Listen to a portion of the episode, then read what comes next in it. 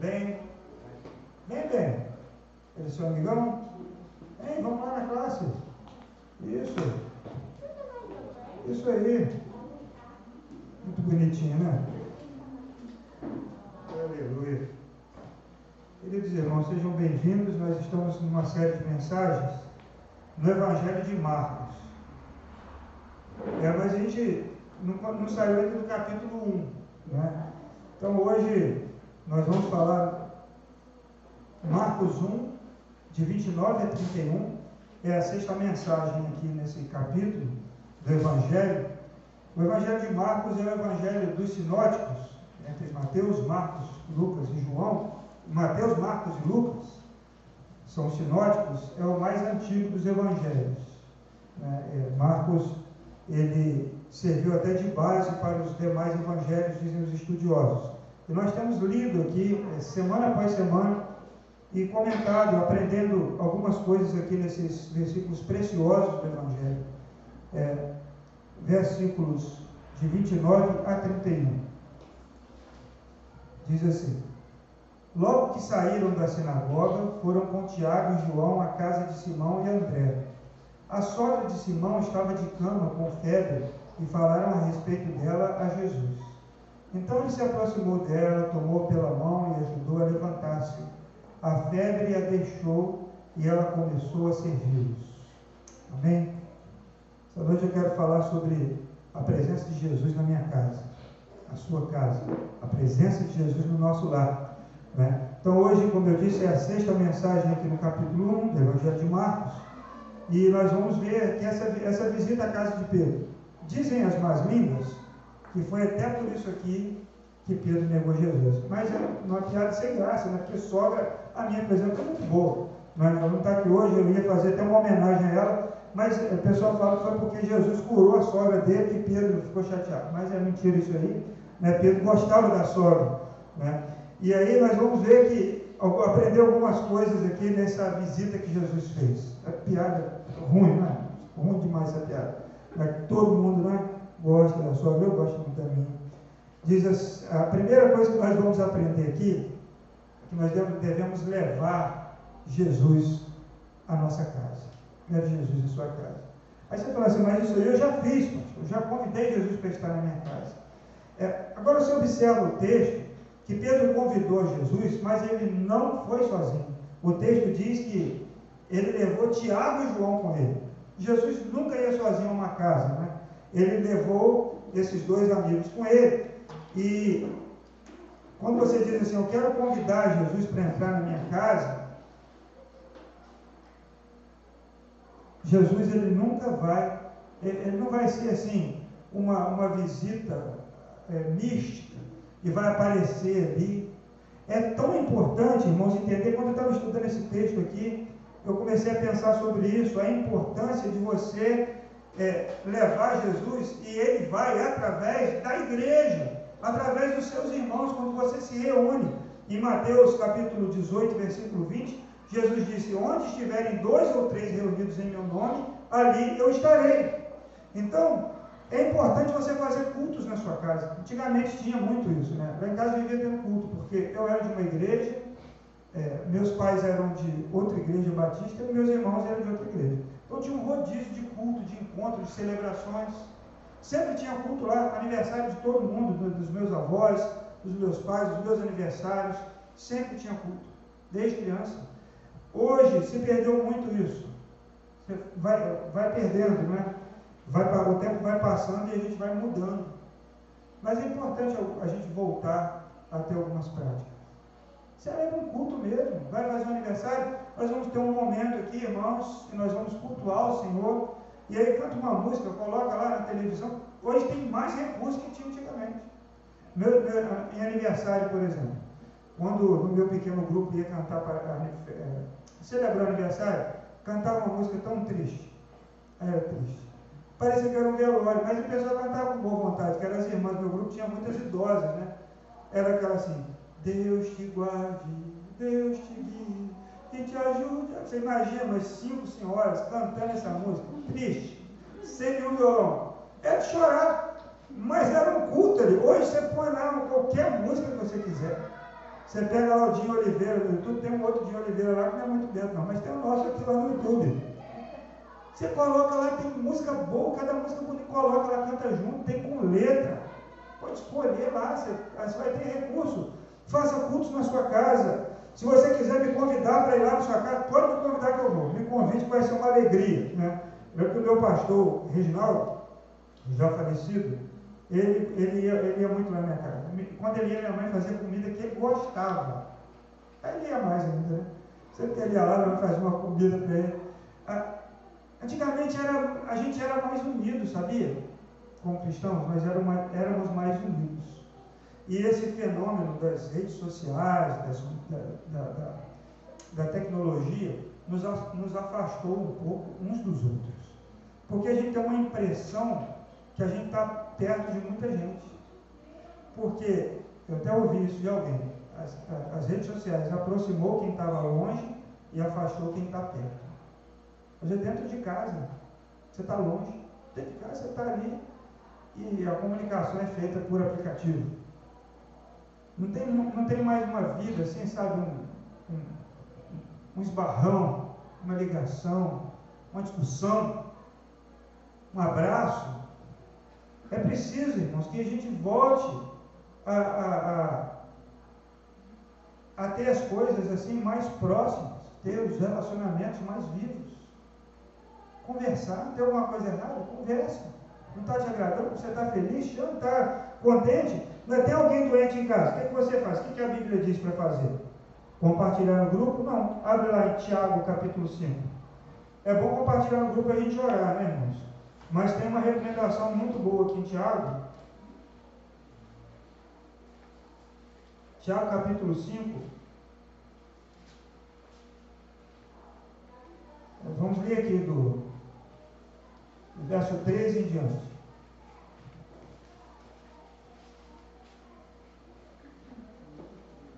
Diz assim: Entre vocês há alguém que está sofrendo, que ele ore. Há alguém que se sente feliz, que ele cante louvores.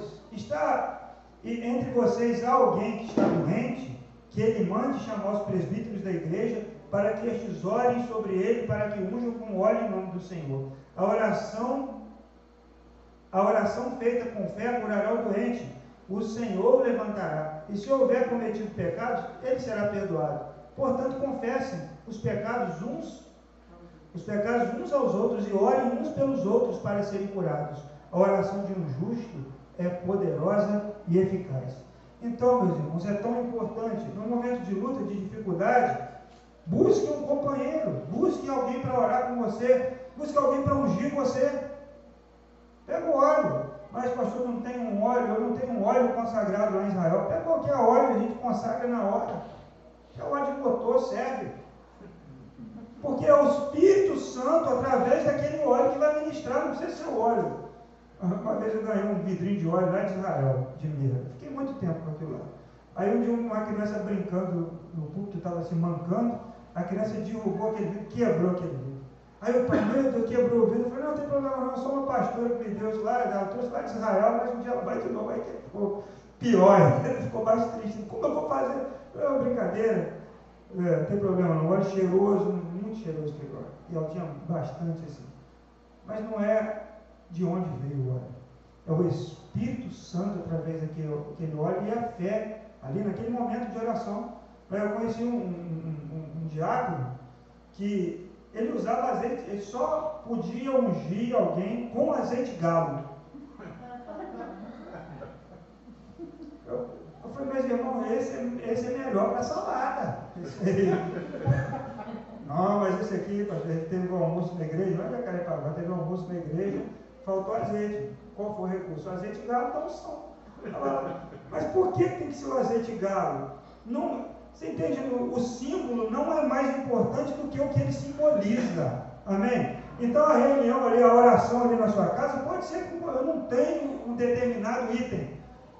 Chame Pode me chamar lá, pode chamar alguém, vou juntar com alguém, vamos orar juntos, vai dar certo, Deus vai operar. Ah, não tenho óleo, não tenho não sei o Irmão, não é, não é isso. O óleo, ele é um simbolismo. Amém? E o símbolo não é maior do que a realidade que ele representa. É por isso que quando o apóstolo Paulo fala, eu acho que é aos Tessalonicenses, ele fala que as coisas que aconteciam em Israel eram sombras do que haveria de vir. E qual era a realidade? A realidade era Jesus, o tabernáculo aponta para Jesus. Ah, o, o, povo, o próprio povo de Israel aponta para Jesus. Tudo apontava para ele. Jesus veio. Então por que você vai ficar pegado ao símbolo e deixar o que ele simbolizava? Então, não tem problema, não, não precisa ter nada, é só chamar. Então nós precisamos exercitar a verdadeira comunhão, irmãos. Vamos comer juntos, vamos é, é, tomar café, né? comer uma pizza, um bolo, vamos sair junto de bicicleta, vamos pescar, vamos sentar numa grama, jogar bola, fazer qualquer coisa viva, qualquer coisa que tenha toque, qualquer coisa próxima. Tem, não precisa ficar também, né? Tem, tem a pandemia aí, tem essa coisa desse é, distanciamento, mas vamos estar pessoalmente juntos. Porque a, a sensação que nós temos quando olhamos os nossos grupos é que tem muita gente junto de nós. Mas não tem não. Quando você precisa, às vezes você precisa de alguém ali. Né? Então, o, o, uma vez o pai estava orando por um menino, o menino estava com muito medo de dormir sozinho, estava uma tempestade, e aí e, o pai orando e falou, não, você vai para para o meu quarto, você vai ficar aí. E, e olha, Jesus está com você. Ele falou, mas eu, eu preciso de, de alguém para pegar na minha mão. E agarrou na mão do pai. Às vezes nós sabemos que Deus está conosco, mas nós precisamos de alguém perto de nós. Uma voz amiga, uma mão que abraça, um braço que abraça, uma mão que ajuda a levantar. E aí é para isso que a igreja existe. Quando Pedro, então, leva os discípulos e Jesus para a casa dele, é uma, é uma coisa tão, tão legal isso. É, vamos vamos é, é, é, inaugurar um novo tempo na nossa vida. Falando, vamos celebrar, vamos agradecer a Deus. Eu duas, três pessoas é, lá, lá em Pádua, minha cidade. Quando fazia festa, irmão, é muito bolo. Olha, os aniversários do meu avô, fizeram, ele se converteu, o bolo era do tamanho de uma mesa, assim, era uma coisa. Cachorro quente era 500 pães, o que é 500? Mas lá era assim, chegava de ônibus, assim, todo mundo. Aí não precisa fazer desse tamanho, faz um culto. Coloca ali ao redor da mesa, uma canção e vamos orar, vamos louvar, se estiver alegre, Vamos cantar. Se estiver sofrendo, vamos orar. Mas o mais importante de tudo é quebrar a barreira digital. E é prisão, é uma prisão, é uma prisão diferente. Ou você acha que as pessoas são livres? Não são.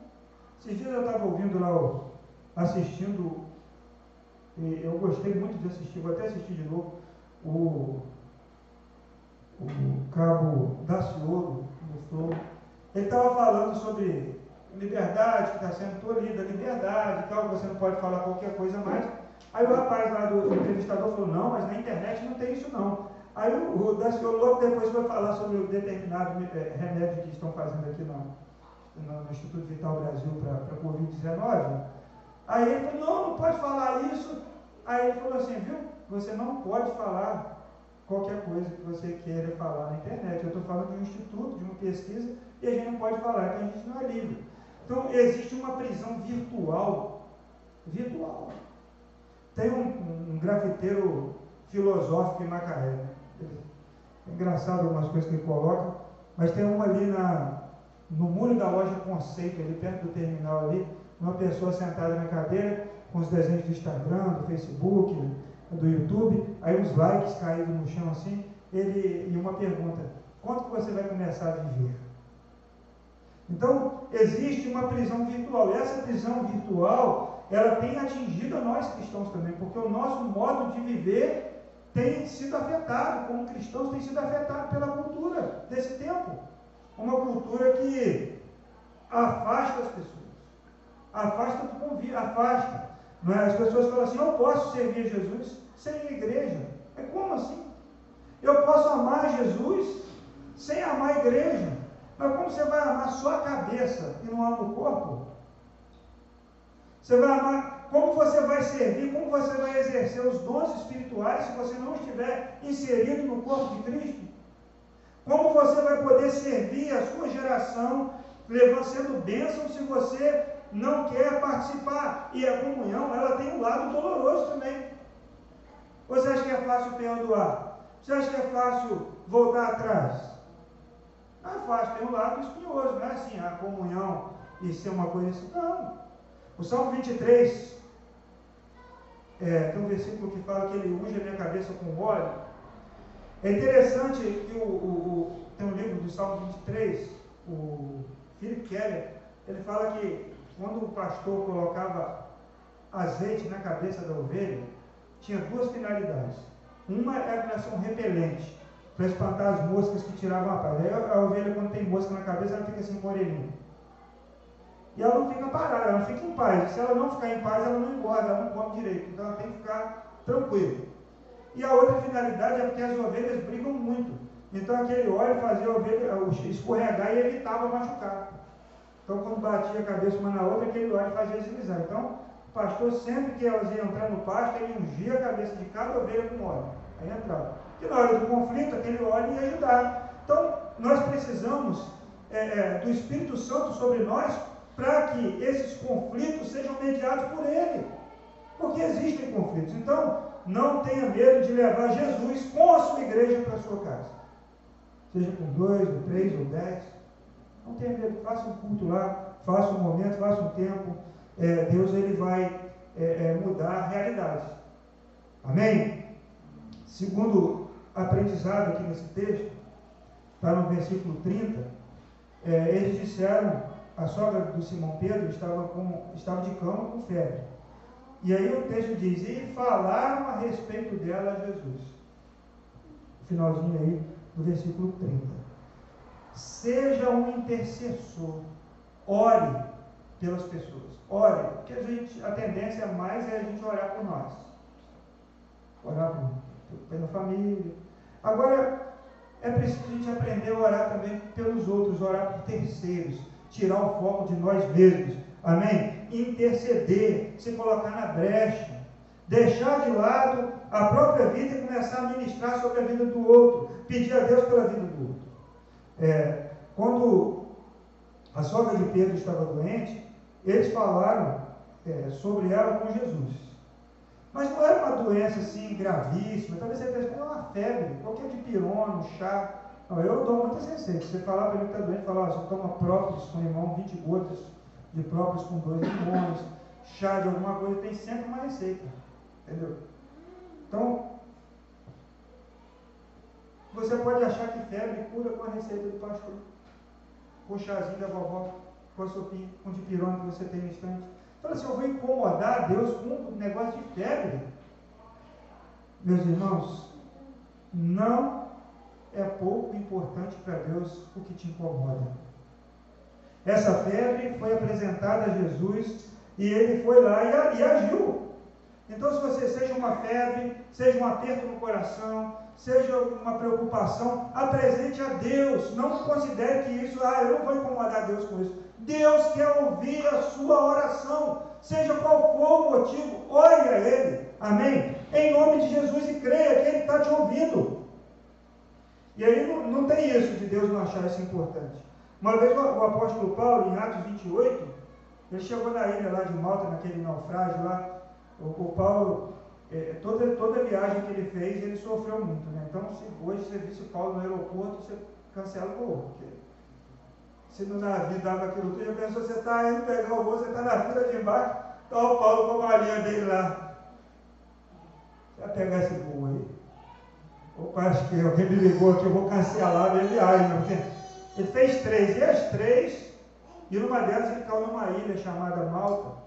E lá nessa ilha, ele foi recebido lá com muita generosidade. E aí, o, o, o pai do líder daquela ilha, ele estava em casa, sabe com quê? Com piriri. Ele estava com disenteria.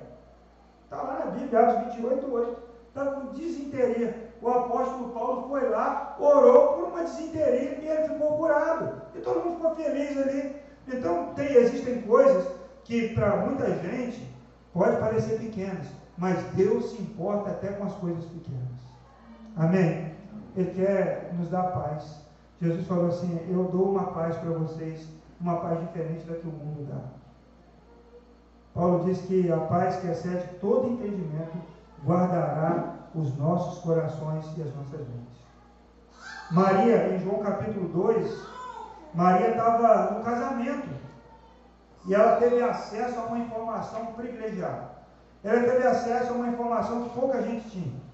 Ela viu que ela descobriu que naquele casamento o vinho tinha acabado. A festa estava em andamento, mas a bebida acabou. E o casamento lá não era como os nossos, né?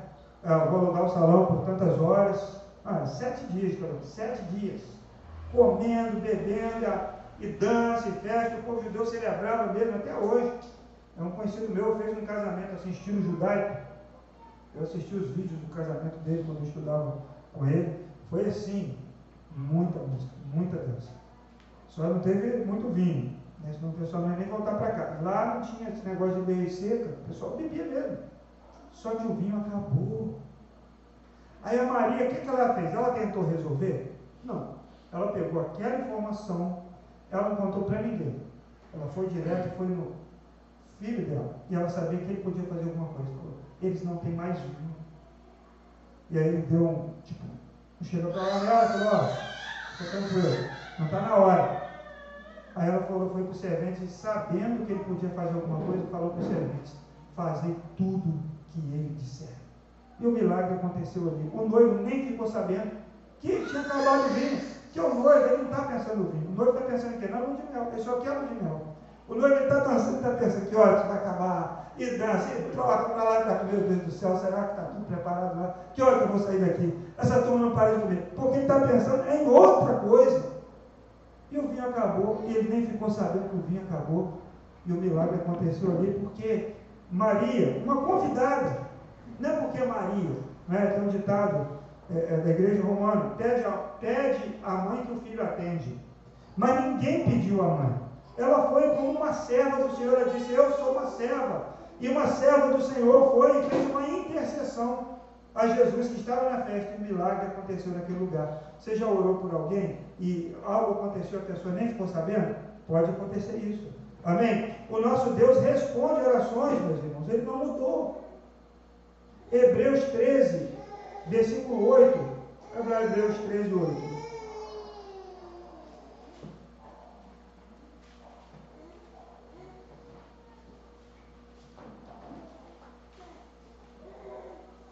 Diz assim: Jesus Cristo é o mesmo, ontem, hoje e para sempre. Amém? Ele não mudou, Jesus não mudou, ele é o mesmo. E se Jesus Cristo é o mesmo, as mesmas coisas que ele fazia, ele pode fazer com você.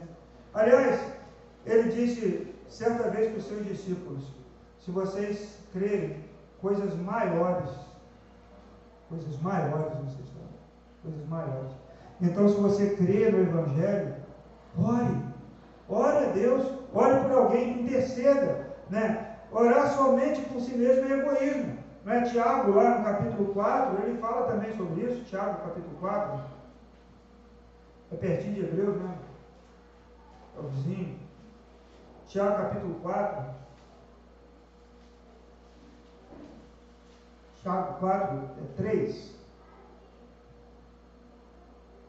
ele diz assim: quando pedem, não recebem, pois pedem, pedem por motivos errados, para gastar em seus próprios prazeres. Então, a oração, ela não pode ser egoísta, você precisa aprender, você precisa exercitar a oração por outras pessoas, a dividir a bênção. É, sempre me lembro dos leprosos lá de Reis, né? Eles chegaram naquele acampamento lá, estava morrendo de fome, e falou assim: a gente não tem o que fazer. A cidade está sitiada. Se a gente entrar na cidade, vão matar a gente. E se a gente for no acampamento, vão matar também. Então, e se a gente ficar aqui vai morrer de fome, todo jeito eu vou morrer. Então vamos no acampamento. Chegou no acampamento, eles não encontraram ninguém lá, porque Deus tinha espantado todos os soldados. E aí eles começaram a entrar numa barraca e comia, e botavam uma roupa, e penduravam uma joia, e pegavam uma espada para brincar. Aí eles olharam para a situação e falaram assim, olha, isso não está certo. Nós precisamos ir lá e contar para as pessoas da cidade que estão morrendo de fome, que aqui tem comida. E os leprosos arriscaram a vida deles. E foram lá contar. Olha, não tem ninguém lá. E os israelitas abriram os portões e foram lá e saquearam aquelas tendas que foram deixadas para trás e se alimentaram e colheram os despojos. Nós precisamos ser como esses leprosos. E dizem que ser cristão é isso. Ser cristão é ser um, um mendigo que conta para o outro onde tem pão. Eu acho que essa frase é do Martinho Lutero. Se não for dele, de outra, outra pessoa famosa eu esqueço, né? Mas eu acho que é isso mesmo. É um mendigo que conta ao outro onde tem pão. Você sabe onde tem pão. Você sabe como orar. Você sabe a quem orar. Você sabe a quem levar o problema. É a pessoa que está dentro do problema, ela está perdida. Ela não consegue saber nada e você está vendo de fora. Então você leva, leva aquele problema, aquela situação para Deus. E aquela pessoa então vai ser abençoada pela sua oração. Amém? A cura chegou naquela casa porque a igreja estava reunida lá com Jesus. A igreja se reuniu naquela casa tinha um enfermo lá, tinha uma mulher enferma. Eu não sei se foi por isso que Pedro levou Jesus até lá. Parece que não foi, porque contaram para Jesus que a mulher estava enferma. Eu não sei se Pedro talvez não soubesse que ela estava enferma lá com febre, chegou lá então foi pego de surpresa, ou se ele levou porque estava enfermo, eu não sei. Eu sei de uma coisa, Jesus estava lá. E a possibilidade de um milagre acontece quando Jesus está presente. Amém? Então, se você tem Jesus na sua vida, na sua casa, você tem a possibilidade de um milagre acontecer. A possibilidade. Porque Ele é a fonte dos milagres. Amém? Não perca a oportunidade de orar, de falar com Deus. Amém? Amém. Terceiro, lembre-se que Jesus te vê onde você estiver em qualquer situação, em qualquer momento que você estiver vivendo. É, na minha Bíblia, lá em Marcos capítulo 1, é, o texto diz, então, verso 31, então ele se aproximou dela, tomou pela mão e ajudou a levantar-se. É, tem uma versão que diz que Jesus viu. Jesus viu aquela mulher. Gente, você imagine que Jesus vê você onde você estiver. O Salmo 139, ele diz que dentro da barriga, hoje tem a ultrassom, né? Você vai lá com o bebezinho, Viva está lá esperando o Lucas, e vai lá na doutora, vai, ela mede, bota o negócio, cutuca a criança, a criança mexe para lá, mexe para cá, ela vai lá, marca o negócio, tem, tem na tela, fala, o fêmur. Está com tantos centímetros o não sei o que, aqui o, coração, olha o, o, pulmão. E você vê tudo, mas nos tempos bíblicos, é, é, a ultrassom era Deus, era, tem gêmeo na barriga, vai ver um menino, era Deus que era, era ultrassom, não tinha isso. Então, no Salmo 139, o salmista fala assim, que ele nos viu, ele nos vê dentro da nossa barriga, quando os nossos ossos estão sendo formados. Ele fala assim: eu posso colocar minha no alto da montanha ou no fundo de abismo, eu não posso me esconder. Deus vê você onde você estiver. A mulher samaritana vivia uma situação tão complicada na vida dela, né? João capítulo 4. E ela pega a sua, seu cântaro, meio-dia, sozinha, ela vou lá agora pegar água, porque não vai ter ninguém lá.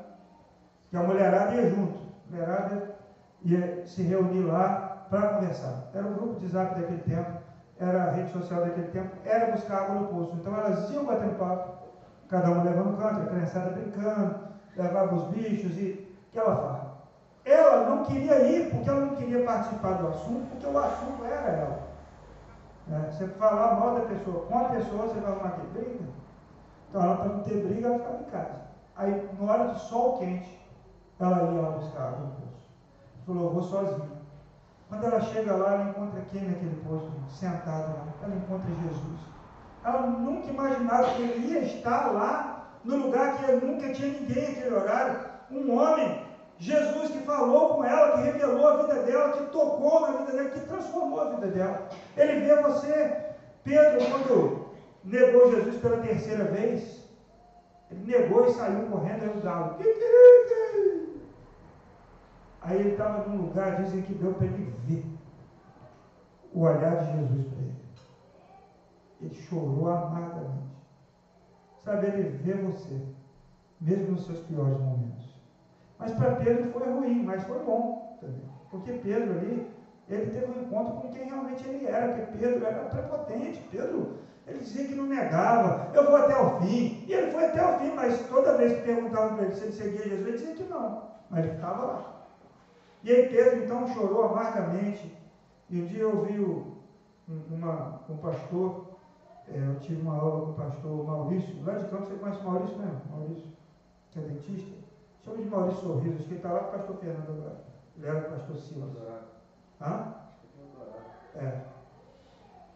Ele era um professor de louvor e adoração e ele começou a dedilhar aquela música do Marcos Witt, Teus olhos revelam que eu nada posso esconder. Ele falou que imaginava o olhar de Jesus para Pedro quando ele cantava essa música. Teus olhos revelam que eu nada posso esconder, que eu não sou nada sem ti. É, parece uma, uma flecha lançada no coração de Pedro. Olha, Deus vê cada um de nós em qualquer lugar que estivermos, em qualquer situação que estivermos vivendo. Aquela mulher estava lá na cama, prostrada, com uma febre, algo que, que para muitos não era importante, mas tirou ela do jogo, ela estava lá prostrada. Jesus a viu e foi até lá. E, em primeiro lugar, ele se aproximou dela. Quando ele te vê, ele não te vê de longe, ele se aproxima de você. Ele quer estar perto de você. Quando o leproso é, cruzou o caminho de Jesus, Jesus não fugiu dele. E o leproso também não fugiu de Jesus. Um leproso tinha que sair gritando: Olha, eu sou leproso, eu sou leproso, para manter uma distância segura de 30 metros, porque ele podia contaminar alguém com a lepra, ele era impuro. Mas Jesus ele se aproximou, Jesus se aproximou dele e ele falou assim: Eu quero ser curado. Jesus, então, antes de falar qualquer palavra, Jesus toca nele, coloca a mão nele e fala: Eu quero, seja curado. Ele se aproxima de você também. Não importa se os seus erros, os seus pecados, ele não tem problema nenhum com isso. Sabe por quê? Porque ele já morreu por, todos os nossos erros e nossos pecados. Ele já pagou na cruz. Então não tem problema mais, porque ele já levou sobre ele. A pior consequência que ele poderia ter era a morte. E ele já teve essa consequência. Então por que, que ele vai ficar agora cheio de dedo? Ah, eu só posso chegar se ele fizer um culto assim. Eu só posso chegar se ele for no monte de joelho. Eu só posso chegar se ele mergulhar no Rio Jordão. Ele não tem isso, porque ele já venceu essa barreira, porque ele já morreu pelo seu pecado. A Bíblia diz que ele levou sobre ele. Então acabou essa história. Ele não tem nojinho de pecado. Ah, não tem. Ele chega e se aproxima. Ele chegou perto daquela mulher. Segundo, ele ajudou. O texto diz que ele tomou pela mão. E aí a Bíblia diz, né, um, acho que é Isaías fala, eu te tomo pela mão. Eu te levanto. Eu te sustento pela minha mão direita. Sabe, você pode confiar quando Pedro saiu daquele barquinho e, e afundou lá naquelas ondas. Ele gritou: socorre-me, Senhor. O que o Senhor fez? Falou: homem de pequena fé? Não. Primeiro levantou. E depois falou: homem de pequena fé, por que duvidar? Pequena fé, mas ele foi até lá, né? Levantou ele e os dois voltaram juntos para lá. Ele te ajuda, ele te levanta. Em terceiro lugar, ele deu a cura para aquela mulher. Ele deu a resposta para o corpo dela, a resposta que ela precisava. Ela estava com febre, ela estava caída, ela não estava bem, e Jesus ali fez algo, transformou aquela realidade, Jesus a curou. Amém, meus irmãos? Pedro foi muito feliz ao, ao ter esse momento na sua casa. Amém? Em quarto e último lugar, é, Deus deseja que nós sejamos servos como resposta ao que Ele fez na nossa vida. Veja aí Marcos 1, o versículo 31, é, finalzinho, o texto diz assim: A febre a deixou e ela começou a fazer o quê? A servi-los. Então aquela mulher, imediatamente após ser curada, ela se levantou e começou a servir aquele grupo que estava na casa dela. Ela não foi fazer um, culto, ela não foi é, fazer ali é, um momento de louvor, ela foi servir. ela queria ser útil. Então Deus ele nos restaura, ele restaura a nossa vida, ele nos transforma para sermos servos e servas do Senhor, para levarmos às pessoas o apoio que elas precisam muitas vezes. Às vezes é uma oração, às vezes é uma cesta básica, às vezes é um abraço, a gente sempre fala disso aqui, às vezes é só uma palavra, é só uma palavra. Então Deus ele, ele quer usar os nossos dons para a glória dele. É, amém? E os dons são ferramentas que Deus dá para os crentes edificarem o corpo de Cristo. Então, os dons são para a edificação do corpo de Cristo. Ela foi curada e imediatamente começou a servir aquelas pessoas que estavam ali naquele momento. Então, disponibilize a sua vida para Deus usar. Agora, o mais importante de tudo é que nós possamos, irmãos, abrir os nossos corações e assim abrir as portas das, das nossas casas, das nossas vidas, para Jesus e a sua igreja. Para que o Evangelho possa se espalhar com mais, mais potência. Imagine que se dez acontecessem dez cultos diferentes, em diferentes lugares cada mês, ou 20 ou 30, as realidades seriam completamente transformadas. Então, abra o seu coração para Deus usar, para você experimentar tudo o que Deus tem para a sua vida. Não perca essa oportunidade. Então, nós precisamos vencer esse espírito do individualismo do nosso tempo. Esse espírito individualista que fala, não é. Você pode ser cristão assim, é você e Deus. Olha, só você ler a Bíblia, você com a sua família. Um, um espírito que nos fecha dentro da nossa casa. Porque são, na verdade, são, são bolhas, né? A palavra, porque a gente está aqui reunido, mas cada um pode estar dentro da sua bolha, dentro do seu mundo, e a gente sai daqui e não tem contato, não tem comunhão, não tem nada. E aí nós precisamos lutar para que os nossos corações mudem é, nessa dire... na direção do que Deus tem. Então nós precisamos disso. Orar uns pelos outros e servirmos aos outros. Sabe, ser útil na vida do outro. Servir é só fazer aquilo que precisa ser feito. Né? Para o outro.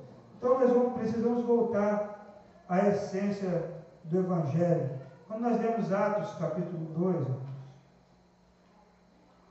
Atos 2.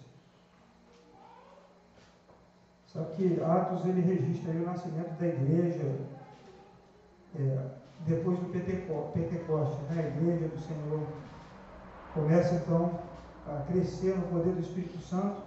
E aqui está o relato do, da, da, vida dos primeiros cristãos.